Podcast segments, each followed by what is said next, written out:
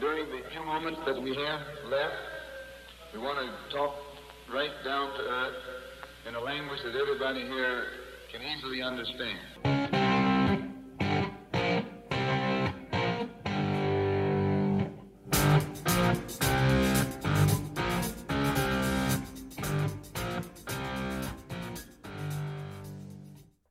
Las competiciones europeas son la definición futbolística de un arma de doble filo, porque se pueden convertir en tu mejor aliado o se pueden convertir en tu mayor enemigo, en un auténtico trauma o en una piedra en el zapato que solamente te restará fuerzas para competir a nivel local. Y en este fin de semana hemos sido testigos de ambos escenarios, porque mientras el Manchester United, con el envío anímico de haber ganado a media semana en Europa, ha tocado metal por primera vez desde 2017, el Barcelona, que lo ganaba todo en España, ha sido presa de una Almería que de local es poco menos que invencible. O un caso más extremo es el del Mónaco, que llegaba con la posibilidad de ser segundo en Francia y en casa ha sido goleado. De la victoria del PSG en el Velodrome, el empate en el Derby de Madrid, el sorteo de la Europa y la conferencia y mucho más. Hablaremos en este vigésimo cuarto episodio de la segunda temporada de Fútbol Vertical.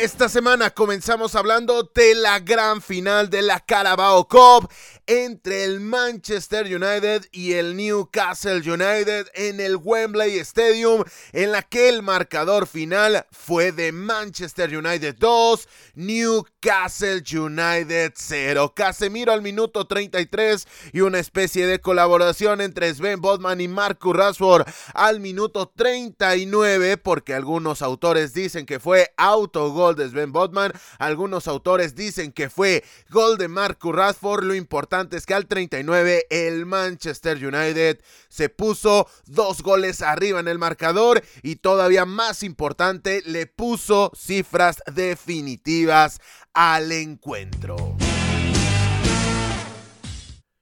A destacar del partido, a destacar del encuentro, a destacar del duelo, fue que fue un partido muy apretado, partido parejo que fue definido en un tramo muy específico del juego. Queda evidente cuando volteas a ver los minutos en los cuales cayeron las anotaciones, en qué tramo del partido se terminó definiendo el encuentro. Eso es bastante obvio, solamente hubo seis minutos de diferencia entre Casemiro y Marcus Radford para reflejarse en el marcador. Dicho lo anterior, dicho la cuestión obvia, si volteas a ver el resto de los 84 minutos, prácticamente 90, tomando en cuenta los añadidos. Fue un partido muy, muy parejo, en el cual se generaban posibilidades para ambos bandos. Se generaban transiciones rápidas en las cuales se permeaba esa sensación de que en cualquier instante el partido podía romper, porque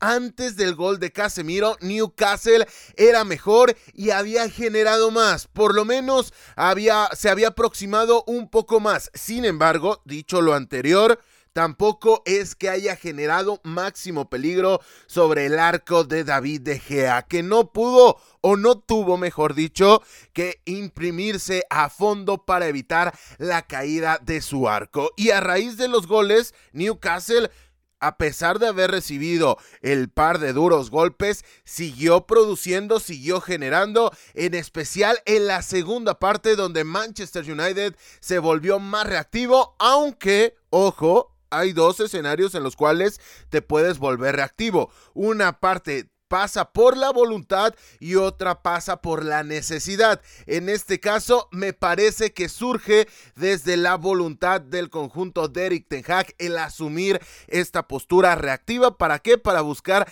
la transición rápida y con la velocidad de Anthony, la velocidad de Jadon Sancho cuando ingresó, la velocidad de Marcus Rashford, hacerle daño al cuadro de los Magpies. Sin embargo, en la segunda mitad ya no cayó gol desde ningún costado, pero prueba del partido tan atractivo que tuvimos y tan parejo es que después de los 90 minutos de juego, el cómputo de tiros, unos con dirección a portería, otros no, con intentos, vaya el término, el Manchester United terminó con 14, 10 de ellos con dirección a portería.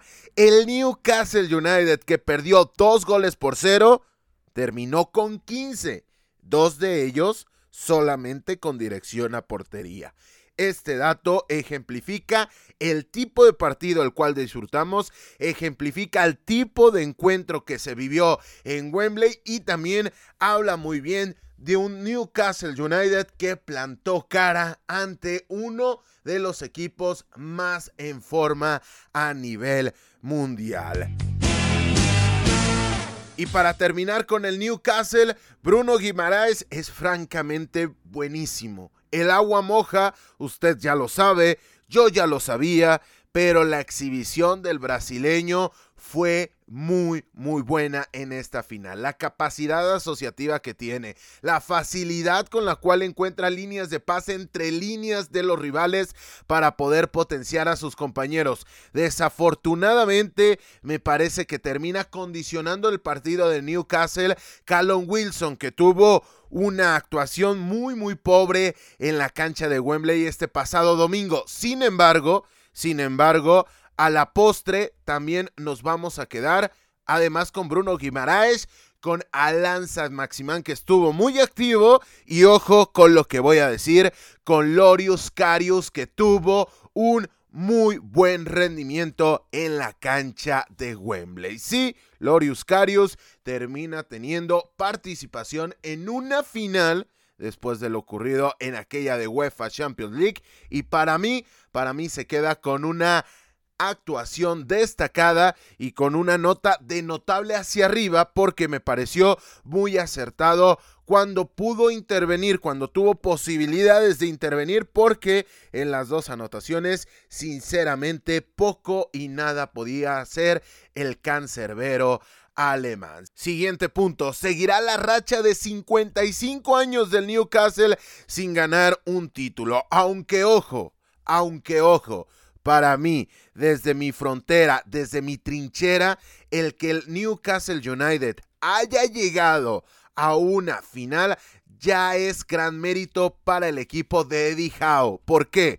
Porque me parece que no lo está haciendo como el Portsmouth no lo está haciendo como el Wigan, es decir, esfuerzos muy concretos, momentos de forma muy concretos, sino que lo está haciendo de una manera mucho más sostenible y me parece que replicable. Habrá que ver cómo evoluciona el proyecto del equipo del norte de Inglaterra. Sin embargo, sin embargo, me parece que no va a ser la última final que va a tener este conjunto que había tardado más de 20 años en llegar de nuevo a una de ellas y que desafortunadamente para ellos se seguirá alargando esta racha de 55 años sin tocar metal. Totalmente lo contrario a lo que pasó con el Manchester United que consigue de esta manera su sexto campeonato de la EFL Cup, primer título de la era Ten Hag y primer título como lo escuchó en el intro desde 2017. Sí, quizá es la tercera copa en importancia en Inglaterra, hablando de la Premier,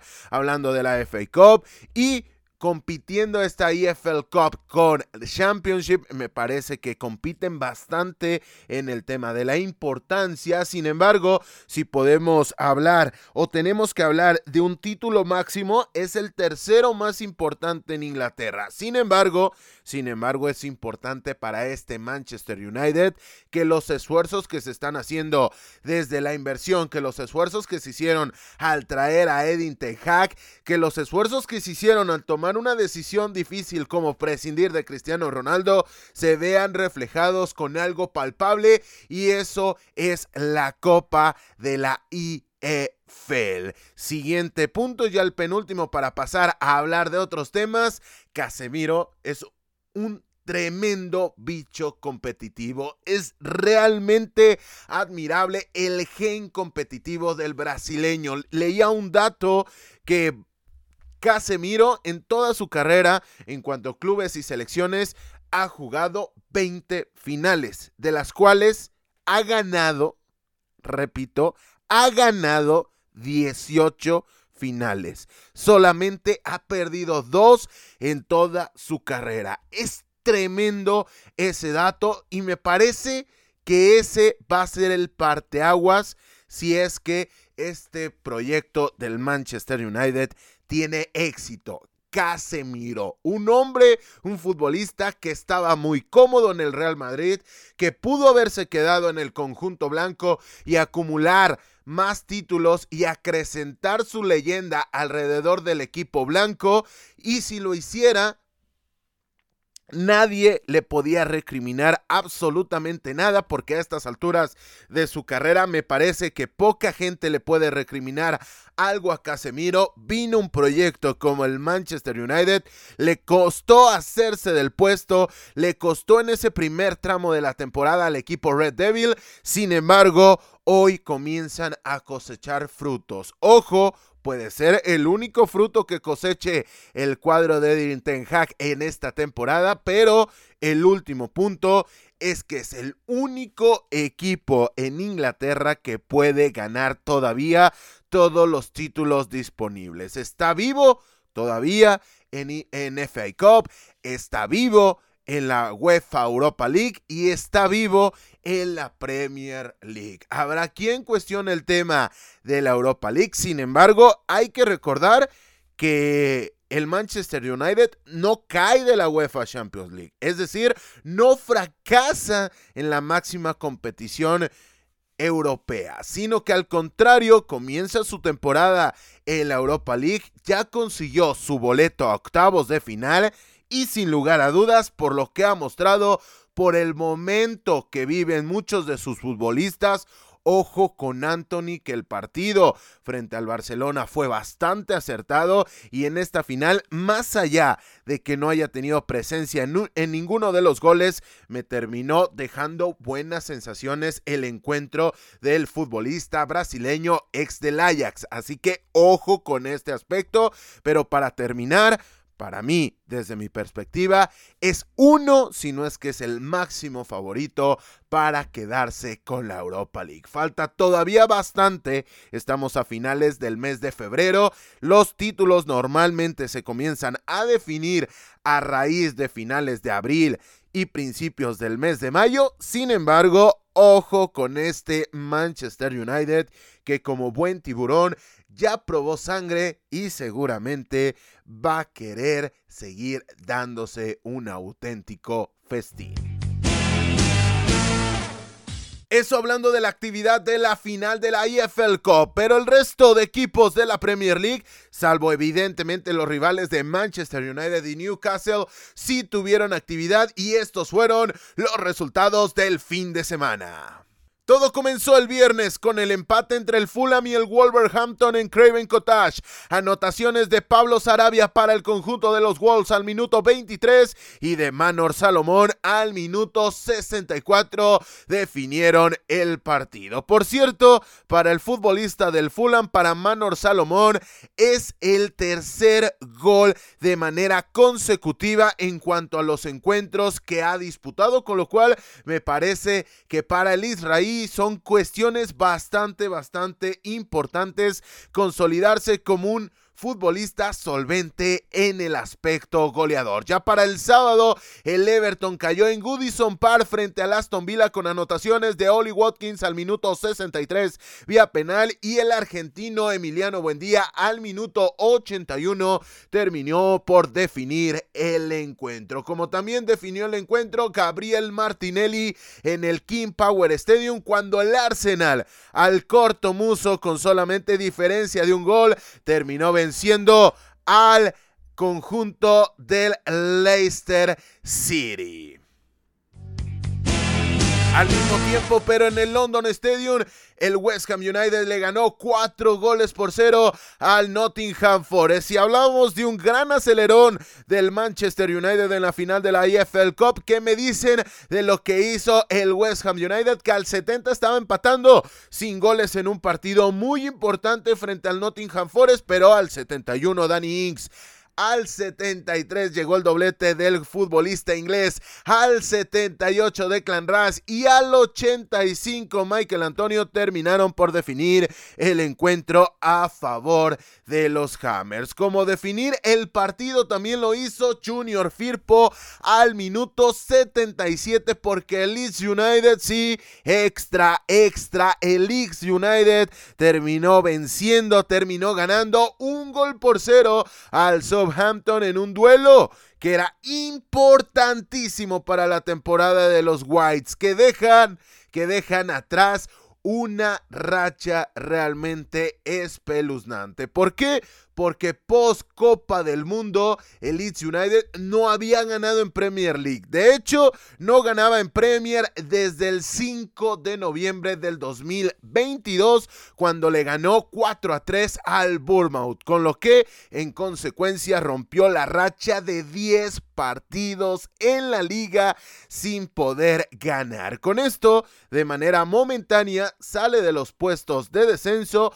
Ojo que Everton tiene un partido pendiente que jugará frente al Arsenal. Muy atentos de este partido que se suscitará a media semana, con lo que de momento el Leeds United, repito, con un asterisco, pero está momentáneamente fuera de los puestos de descenso. Como también fuera de los puestos de descenso de manera evidente está el Manchester City, ya que le ganó cuatro goles por uno en el Vitality Stadium al conjunto del Bournemouth. Las anotaciones del cuadro Citizen fueron de Julián Álvarez al 15, Erling Holland al 29, Phil Foden al 45 y autogol de Chris Meffan al minuto 51. Finalizó la actividad, por cierto, del sábado el Crystal Palace 0, Liverpool 0. Si hablábamos de consecuencias de la actividad europea, el Liverpool las terminó padeciendo. ¿Por qué?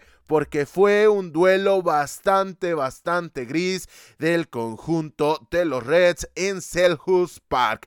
Punto importante para el Crystal Palace. Sí, me parece que es importante siempre sumar con un equipo cuando enfrentas a un equipo, mejor dicho, como el Liverpool.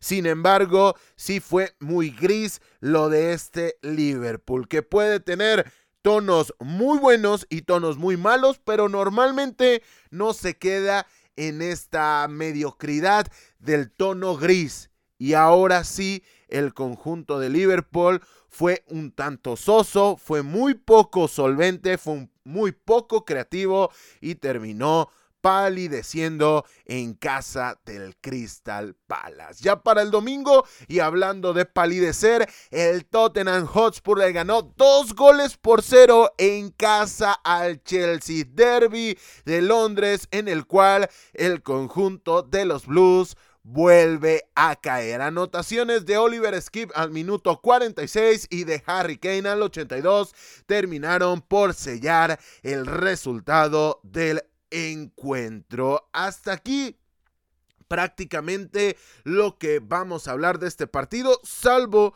que quiero dejar un punto muy claro. Los resultados del Chelsea siguen, continúan siendo preocupantes, pero la falta de evolución táctica en el equipo es auténticamente sangrante. ¿Por qué? Porque sigue teniendo semanas largas Graham Potter y en este aspecto es una tremenda ventaja al ya no tener competiciones coperas. Sí, seguramente quisieran no tener esa ventaja. Esto es evidente, esto es manifiesto. Sin embargo, sin embargo, me parece sangrante que tenga semanas completas un cuerpo técnico y al equipo no se le encuentre, no se le vea ningún tipo de evolución táctica.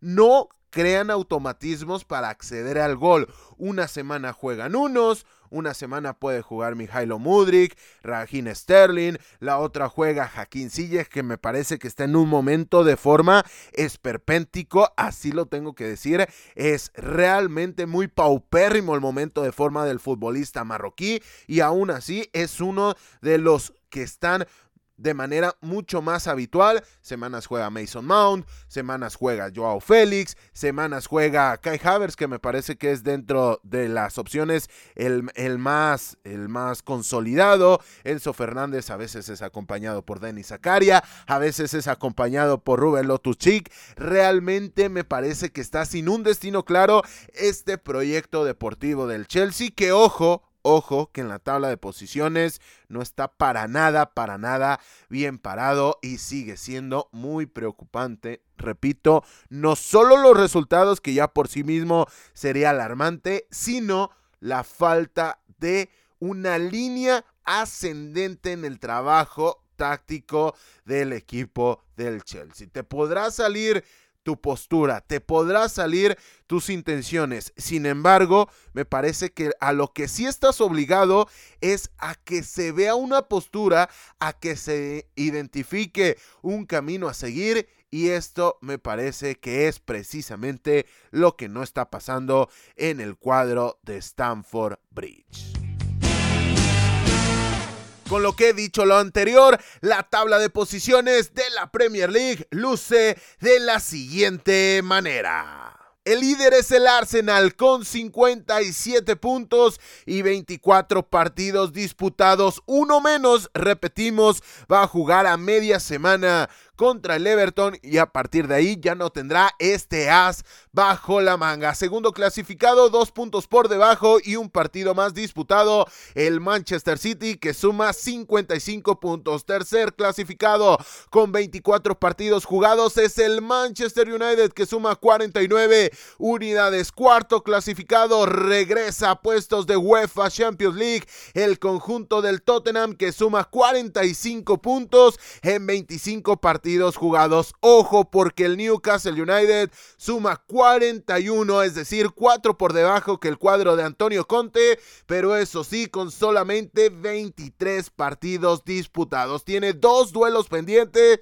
y si los gana el conjunto de los Magpies estaría superando al conjunto de los Spurs. Ya fuera de los puestos europeos de momento por la clasificación, aunque ojo que el Manchester United estaría dándole en consecuencia un lugar europeo de momento al Fulham que es sexto que suma 39 unidades en 25 partidos disputados, tres más que Liverpool que tiene 36 puntos, pero ojo en 23 partidos jugados. Hay una diferencia bastante marcada en esta zona de la tabla de la Premier League, sobre todo cuando volteas a ver la cantidad de partidos jugados al momento. Porque repito, el Fulham está tres puntos por debajo, mejor dicho, por encima de Liverpool, pero el conjunto de los Reds tiene dos partidos menos disputados. Y si hablamos de equipos que deben muchos partidos, ¿Qué me dicen del Brighton and Hove Albion que es octavo clasificado, 35 puntos, pero con 22 partidos jugados? Es decir, hay equipos que ya tienen 25, el Brighton conforme a un ejemplo que podemos tomar como lo es el Tottenham, tiene 3 partidos disputados menos. El Tottenham suma 45 puntos, el Brighton suma 35. Es decir, a falta de que juegue esos tres partidos, el conjunto de los Eagles podría meterse muy de cerca a la búsqueda, a la lucha de los puestos de la Champions League. Pero continuamos con la tabla porque tenemos en el noveno puesto al Brentford con 35 unidades, 23 partidos disputados. Décimo lugar el Chelsea, 31 puntos. Ojo, solamente 10 puntos por encima de los puestos de descenso. No va a descender el Chelsea, eso no va a pasar, pero un conjunto que viene del pasado reciente del cuadro de Stanford Beach, que ha tenido la inversión que ha supuesto este proyecto del Chelsea, esté a 10 puntos del descenso. Sí, estamos hablando de la Premier League, la liga más competitiva a nivel internacional, sin lugar a dudas. Pero, pero, que el cuadro del Chelsea sea décimo con 31 unidades es realmente, realmente llamativo y seguramente de seguir esta tendencia se estudiará este proyecto deportivo en las universidades para demostrar lo que no se tiene que hacer cuando se compra un equipo. Lugar número 11, el Aston Villa 31 puntos. Lugar número 12, Crystal Palace 27 unidades. Lugar número 13, Nottingham Forest 25 puntos. Lugar número 14, Leicester City 24 puntos. Lugar número 15, Wolverhampton 24 unidades. Lugar número 16, West Ham United 23 puntos. Lugar número 17, Leeds United 22 unidades. Y en puestos de descenso están el Everton 21 puntos, el Bournemouth 21 unidades y el Southampton que tiene 18 puntos. Es decir, del puesto que marca la salvación que es Leeds United con 22 puntos al puesto de descenso que marca el Everton solamente hay diferencia de un punto. Y repetimos, a media semana el Everton jugará frente al conjunto del Arsenal. Nos vamos de Inglaterra porque hay que cruzar el Canal de la Mancha para hablar de la Licon, porque dentro de la actividad de la jornada 25 de la Primera División de Francia se vivió el Le Classique, es decir, el Olympique de Marseille contra Paris Saint-Germain, en el que se veían las caras el primero contra el segundo de la tabla y en el que el resultado final fue de Olympique de Marseille 0, Paris Saint-Germain 3 anotaciones de Kylian Mbappé al minuto 25 y al 55 y gol de Lionel Andrés Messi al minuto 29 terminaron por definir el partido.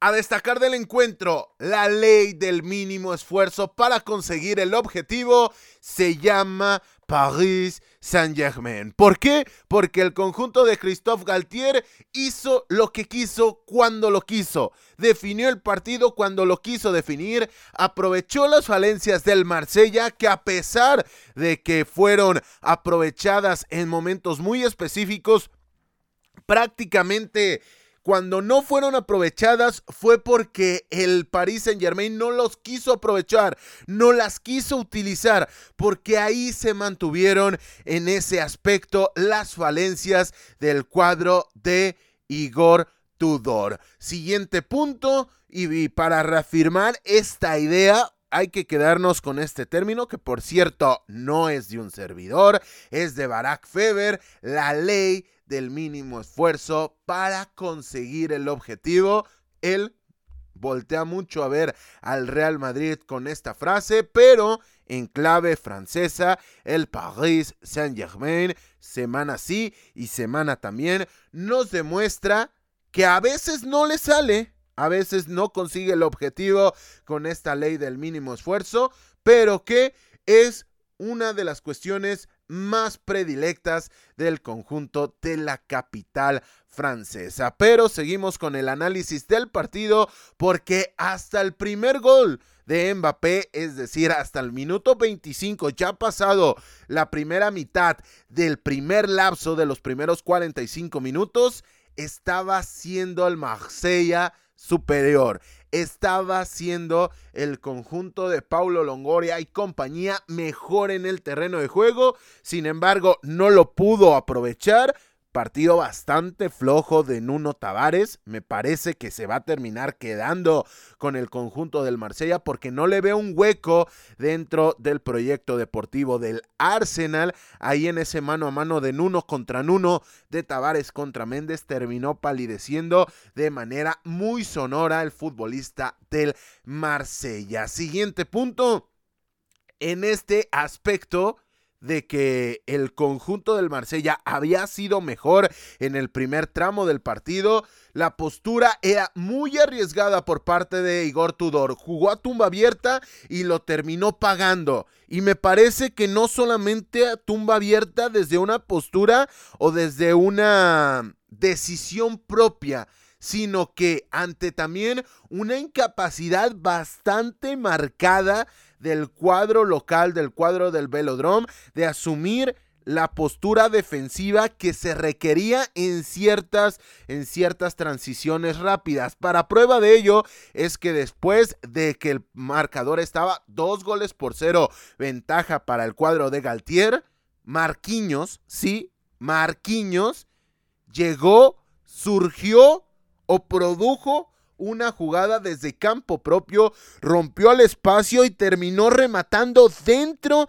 del área del Marsella. Palmas para Marquinhos que nos habla que tiene una capacidad asociativa y una capacidad física bastante, bastante interesante. Sin embargo, me parece bastante llamativo también cómo es que tiene esa oportunidad de generar posibilidades un defensor. Sí, Marquinhos tiene otro tipo de cualidades, pero estamos hablando de un defensor que prácticamente rompió durante 60 metros la defensiva del conjunto del Marsella y nadie pudo evitar que consiguiese ese último tiro. No terminó en gol, evidentemente no terminó en gol. Sin embargo, sin embargo, de haber caído ese gol, hubiera sido la máxima humillación para el conjunto del Marsella. Siguiente punto.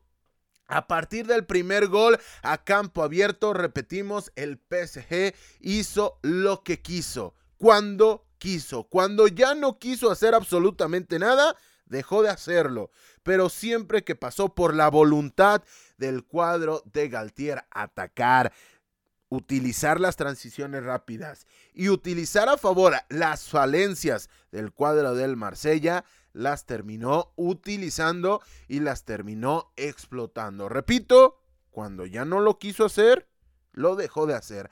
Así de sencillo, así de espeluznante en clave Marsella como el conjunto rival te puede condicionar de tal manera. Que tiene la calidad máxima el PSG, eso es completamente acertado, pero tendría que haber competido de mucha mejor manera el segundo clasificado de la Ligue On. Siguiente punto, la conexión, ojo, esto va a ser polémico, la conexión Messi-Mbappé me parece mucho más productiva que el tridente Messi, Neymar, Mbappé. Cuando quitamos de la ecuación al brasileño, me parece, ojo, a título personal y al día de hoy, me parece que el cuadro del Paris Saint-Germain termina consiguiendo mucho mayor rédito de sus posibilidades. Evidentemente es un tema escabroso al decir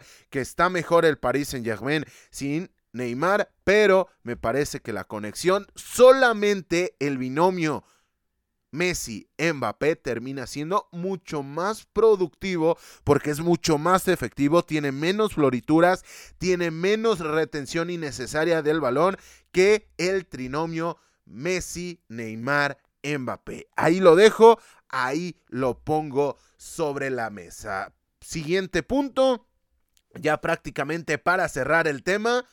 Dicho lo anterior, dicho la postura que asumió el conjunto del Paris Saint-Germain de ya no desgastarse en el segundo lapso. Sí, cae la, anotación, cae el gol de Kylian Mbappé al minuto 55, pero a partir de ahí, la siguiente media hora, el cuadro visitante ya no quiso jugar, ya no le interesaba el partido y prueba de ello es que Gianluigi Donnarumma termina sacando dos tremendos balones. Primero, a Alexis Sánchez, un remate de cabeza abajo hacia el costado derecho de Gianluigi Donnarumma que termina salvando el balón auténticamente en la raya, gran atajada del cancerbero italiano y posteriormente un balón que le saca también por el costado derecho o hacia su costado derecho, tendiéndose hacia ese lado a Vitiña, con el cual hubiera cambiado un tanto la historia y también hubiera cambiado un tanto la evolución del partido. Pero palmas para Gianluigi Donnarumma que cuando su equipo de manera estructural y de manera sistemática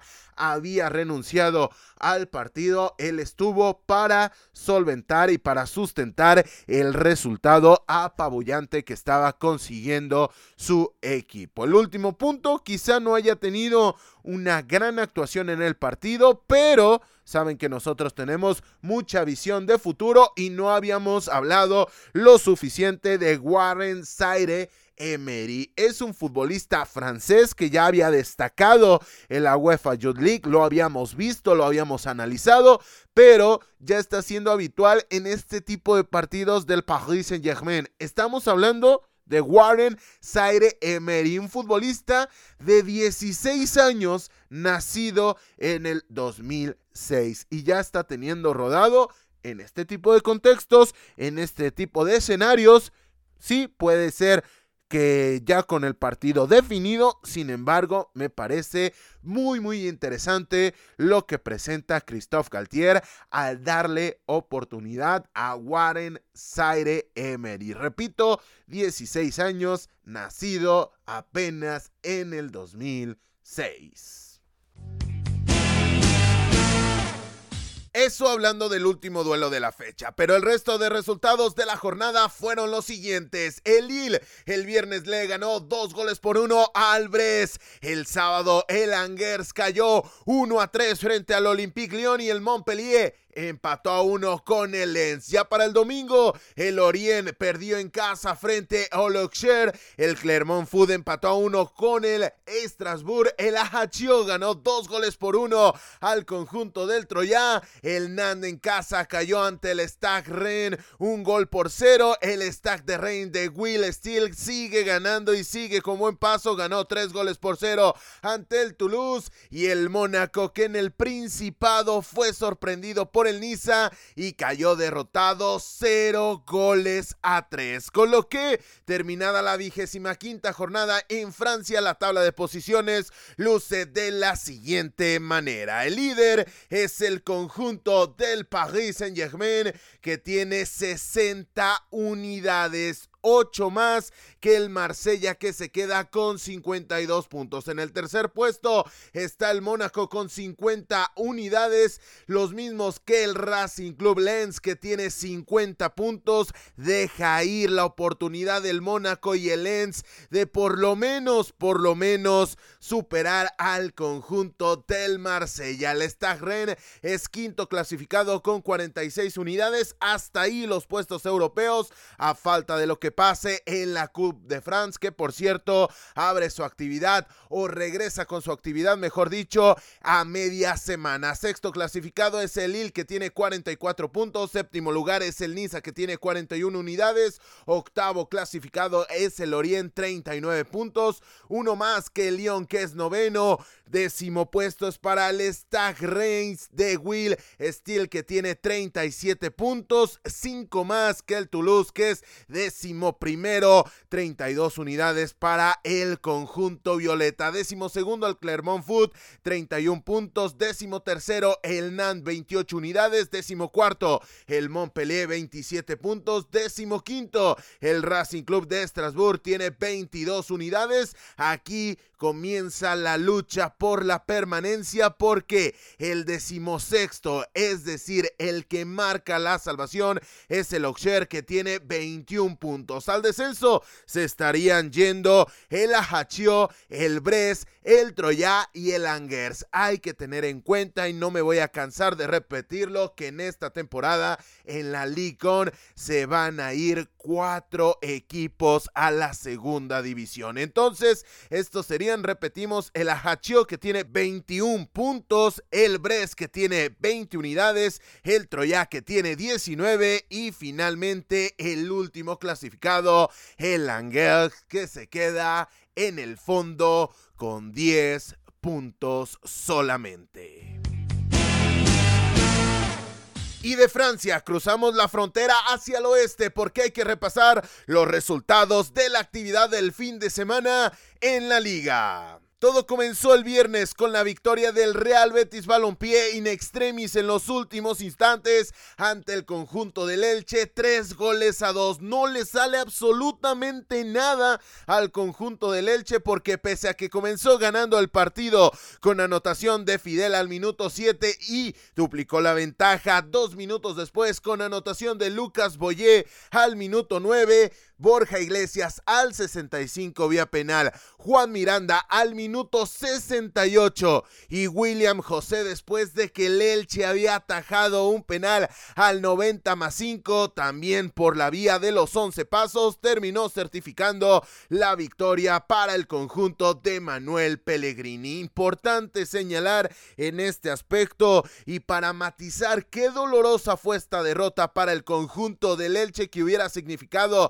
la segunda en lo que va de la temporada. El conjunto del Elche junto con la Cremonese son los únicos dos equipos, repito, los únicos dos equipos que no han llegado al doble dígito cosecha de sus puntos de todas las grandes ligas. Ambos equipos tienen nueve unidades y tras prácticamente más de la mitad de los partidos disputados en todas las cinco grandes ligas, superando ya por un, amplio margen este aspecto, solamente la Cremonese y el Elche son los únicos equipos que no han llegado al doble dígito en cuanto a su cosecha de puntos. Realmente, realmente una circunstancia bastante dolorosa para el conjunto del Elche que lo sigue intentando, pero desafortunadamente para ellos y sus intereses no les está alcanzando para sumar de tres unidades. Ya para el sábado, el Real Club Deportivo Español le ganó dos goles por uno al Real Club Deportivo Mallorca con anotaciones de Martin Bradway al minuto 22 y al 51 entre medias, Vedad Muriki al 41 había empatado el, el partido para el conjunto de La Palma. Más adelante, el Cádiz por la mínima en casa le ganó al Rayo Vallecano con solitaria anotación de Sergi Guardiola al minuto 74. Y más adelante, en el derby de la capital española, el Real Madrid y el Atlético de Madrid dividieron unidades, terminaron empatando uno por uno. Se había puesto arriba en el marcador el cuadro de Diego Pablo Simeone con anotación de José María Jiménez al 78, pero el juvenil nacido en el 2004 Álvaro Rodríguez al 85 con un tremendo remate de cabeza terminó empatando el partido para el conjunto merengue. Importante señalar y hablar un poco del partido. Fue un duelo en el que la realidad es que más allá de que el Atlético de Madrid se haya quedado con un futbolista menos por la expulsión de Ángel Correa, la postura en extremo reactivo que se acentuó aún más por parte del conjunto colchonero tras quedarse con un futbolista menos. A partir de ahí, nada que cuestionarle para Diego Pablo Simeone. Quizás se le podría cuestionar el inicio tan reactivo y la postura tan reactiva a lo largo de prácticamente 75 minutos. Pero teniendo un futbolista menos, me parece completamente comprensible y hasta inteligente que asumas esta postura. Viene el gol de José María Jiménez con el conjunto colchonero con un hombre menos, pero, pero este escenario de ser tan reactivo le terminó facilitando las cosas al Real Madrid en los dos primeros tercios del campo. Esto es bastante obvio. ¿Por qué? Porque tú bajas el posicionamiento de tus futbolistas y a partir de ahí permites que el rival crezca que el rival tenga la posesión del balón y comience, comience a generarte peligro. Pero ¿cuál fue el problema para el conjunto blanco? Además del tema del tiempo, que se comenzó a desesperar y comenzó a, a meter muchos centros en diagonal que fueron muy fácilmente rechazados por la defensiva de los colchoneros. Inclusive en el post partido, Thibaut Courtois cuestionó la creatividad nula que presentó el conjunto merengue, la falta de iniciativa y también la falta de solución para el problema y solamente una anotación al minuto 85 vía tiro, tiro de esquina del juvenil Álvaro Rodríguez pudo romper el cero en la portería del equipo rojiblanco. Hasta ahí el apunte,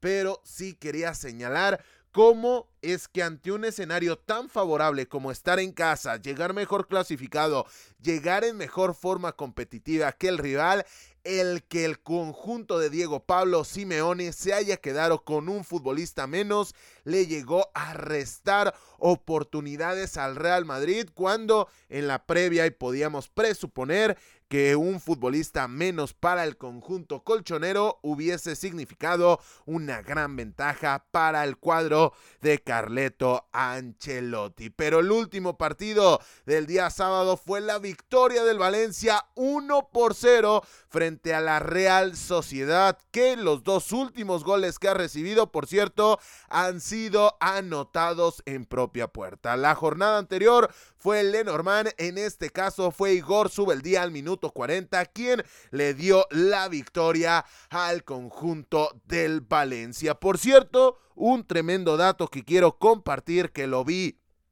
en Twitter compartido por Miguel Quintana. Aquí siempre que lo recordemos vamos a darle crédito a la gente que comparte la información. El Valencia sería el quinto clasificado si solamente los resultados se limitaran a los primeros 45 minutos.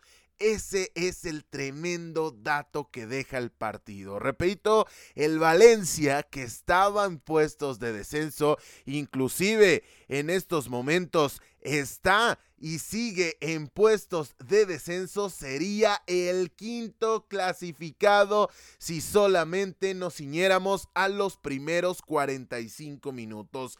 Habla, habla del pobre manejo de partidos con el que cuenta el equipo Che. Es realmente muy preocupante que con un dato como este estuvieras en puestos europeos y en contraparte estás peleando por la salvación. Gran jugada de Samolino por el costado de la izquierda con el cual se provocó el gol en propia puerta de Igor Subeldía que significó esta victoria ya no de plata, ni siquiera ya de oro.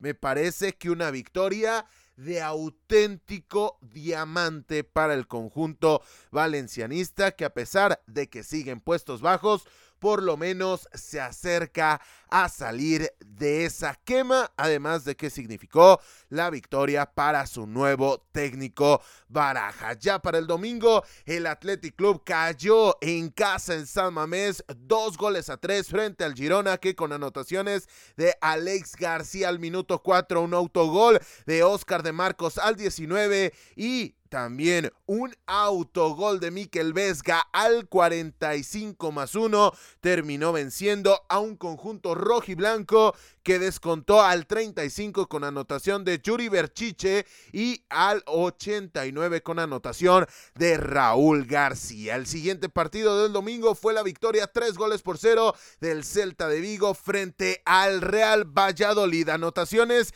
de Haris Severovich al minuto 17 y de Gabriel Veiga al minuto 32 y al 64 certificaron la victoria del conjunto de Vigo. También victoria significó el partido de la Almería que le ganó en casa al Fútbol Club Barcelona con anotación al 24 de El Vidal Toure. Importante señalar que el conjunto de Xavi Hernández sufrió su segunda derrota en lo que va de la liga. No dejaba de ganar un partido desde el 31 de diciembre del 2022 Ojo con ese dato, en el 2023 no había dejado de ganar ni un solo partido en clave la liga. Además de que en contraparte ve cortada su racha de siete partidos ganados de manera consecutiva en la liga y no perdía en la competición española desde el 16 de octubre del 2022 ante el Real Madrid. Tenía 13 partidos sin perder y en casa de la Almería con anotación de Touré vio cortada esa tremenda racha. Finalmente, el último partido del fin de semana fue la victoria 2 a 3 del Osasuna en casa del Sevilla. Anotaciones de David García al minuto 18, autogol de Fernando al minuto 67 y Abde al minuto 85 le terminó dando la victoria al conjunto de Pamplona porque entre medias ni manda Gudel al minuto 63 y Yusef Enesiri al minuto 78 le habían dado el empate momentáneo al conjunto de Jorge Sampaoli. Con lo que a falta de que hoy se dispute el Villarreal contra Getafe, la tabla de posiciones en la liga luce de la siguiente manera. El líder es el Barcelona que suma 59 unidades. Segundo es el Real Madrid que pese a no ganar recortó la desventaja conforme al liderato. Tiene 52 puntos, es decir, la diferencia de 8 se ha convertido en diferencia de 7 unidades tras 23 partidos disputados. Tercer clasificado es la Real Sociedad que se quedó con 43 puntos. Dejó ir la oportunidad de sacarle más ventaja al cuadro de Diego Pablo Simeone, que en contraparte llegó a 42 unidades y se ubica cuarto en la tabla. Quinto lugar es el Real Betis Balompié, que suma 40 puntos. Sexto clasificado es el Rayo Vallecano, que suma 34 unidades. Séptimo puesto es el Osasuna, 33 puntos. Octavo lugar es para el Athletic Club de Bilbao, que suma 32 unidades.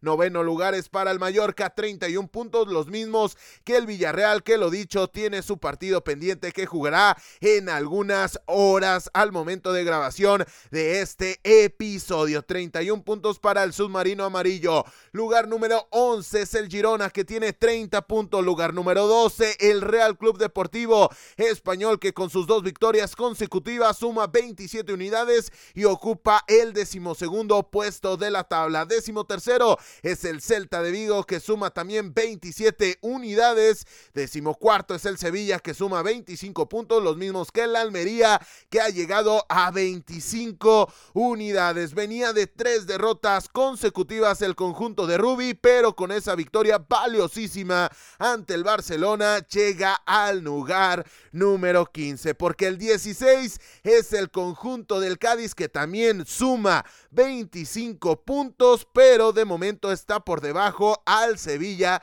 y al conjunto del Almería. Marca la salvación del, de momento el conjunto del Real Valladolid que suma 24 puntos, uno más que el Valencia que tiene 23 unidades. Ojo con el Getafe que tiene ese partido pendiente ante el Villarreal, el lugar número 19 y suma 22 puntos. Y en el fondo, lo dicho, el Elche con solamente 9 puntos.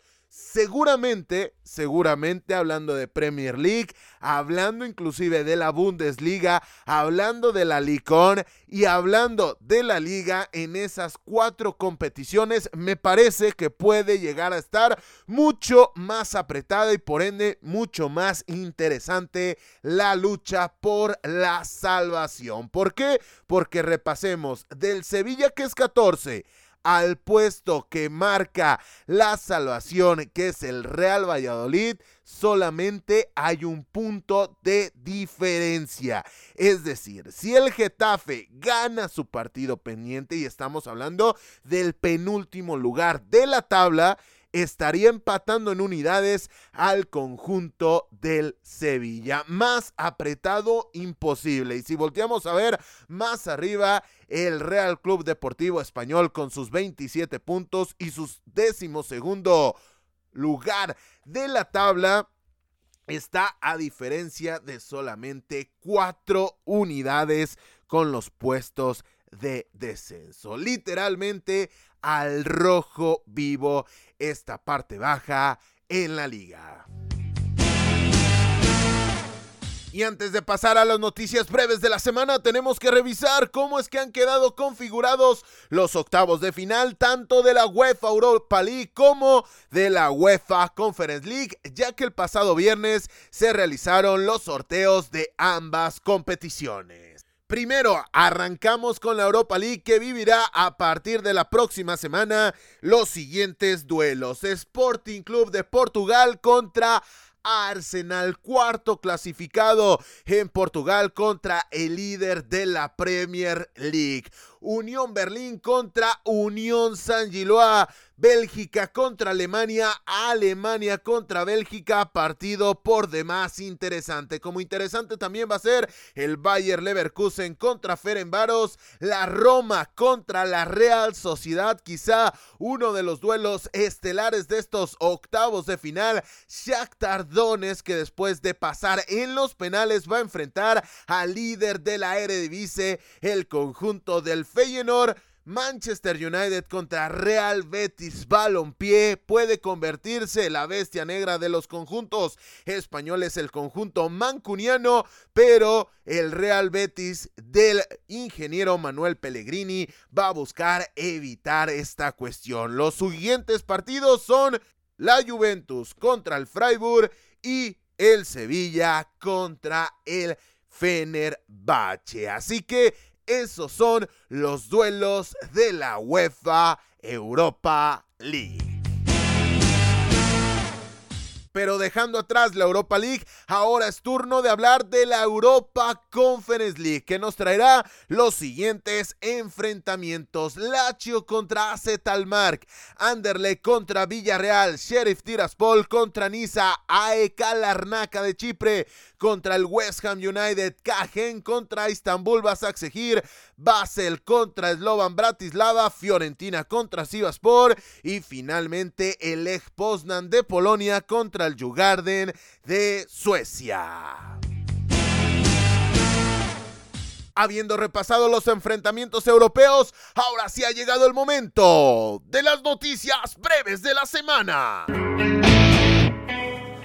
En Italia, Napoli derrotó al Empoli 2 por 0. Inter cayó por la mínima en casa del Boloña. Milan en San Siro venció 2 a 0 al Atalanta, con lo que a falta de que hoy jueguen Roma y Lazio, la parte alta de la tabla en la Serie A luce de la siguiente manera. Napoli es más líder que nunca, ya que suma 65 puntos, 18 más que el Inter, que es segundo y suma 47, los mismos puntos que el Milan, que es tercero. Cuarto es la Roma con 44 y un partido pendiente pendiente. Quinto, la Lacho con 42 y la misma particularidad, un punto más que la Atalanta que se quedó en el sexto puesto con 41 puntos.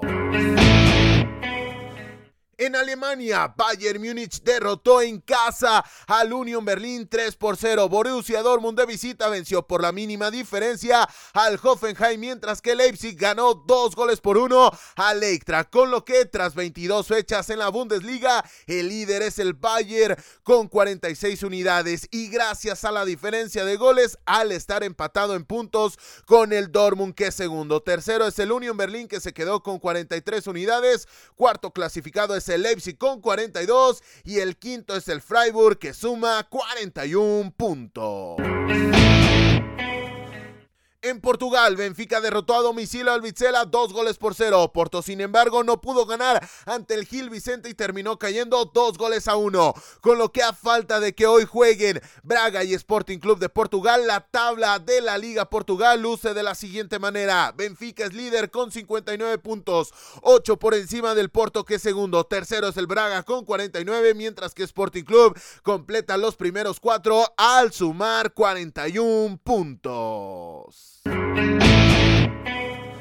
En la Champions League asiática. Se ha definido al segundo finalista de la competencia, ya que en las semifinales el Al Hilal de Arabia Saudí no solo derrotó, sino que pasó por encima del Al Duhai de Qatar al vencerlo 7 goles a 0, con póker de Odio y Galo, doblete de Moussa Marega, que por cierto salió lesionado, y solitaria anotación de Salem Aldazari, con lo que de esta manera el cuadro de Ramón Díaz, el argentino, enfrentará en la gran final del torneo continental al Urawa Red Diamonds de Japón a finales del mes de abril. En Escocia, con anotaciones de Kyogo Furuhashi al minuto 44 y al 56 de tiempo corrido, el Celtic derrotó en la final de la Scottish League Cup al Rangers, con lo que se proclamó por vigésima primera ocasión como campeón de la Copa de la Liga de Escocia, poniéndose así a seis títulos de empatar al propio Rangers, quien es el máximo ganador en la historia de la competencia. Con esto llegamos al final del episodio número 24 de la segunda temporada de Fútbol Vertical. Les recordamos que nos pueden seguir en redes sociales, estamos en Instagram y Twitter con el usuario arroba verticalfútbol en donde damos seguimiento puntual a la actualidad del fútbol internacional, noticias, resultados, tablas de posiciones y mucho pero mucho más en arroba verticalfútbol en Instagram y Twitter. No lo olvides, pásate por allá y síguenos. Además de que les recordamos que en versión podcast estamos disponibles en Spotify, iBox, Amazon Music, Google Podcast, Apple Podcast y ahora también en YouTube, con el podcast semanal, pero también con contenido diferencial y exclusivo para esa plataforma. Noticias, tops y muchas, pero muchas cosas más serán parte del contenido que por allá estaremos generando y ya hemos generado. Así que si tú nos escuchas en una plataforma de audio y lo quieres seguir haciendo exclusivamente por ese medio, está genial, pero te invitamos a que te pases por nuestro canal de YouTube para que te suscribas y disfrutes de lo que por allá estaremos preparando para ti. Créeme que no te vas a arrepentir y que además esa suscripción nos ayudará muchísimo a seguir creciendo. Sin más por el momento y a nombre de todos los que hacemos posible la realización de este podcast, yo soy Carlos Alberto Valdés que te recuerda que no olvides disfrutar del valor porque el fútbol cada vez es más vertical.